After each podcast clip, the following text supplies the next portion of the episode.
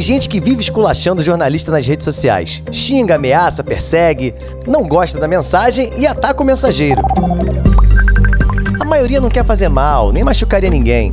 Quer mesmo é dar um susto ou fazer parte da zoeira. Você acha isso inofensivo?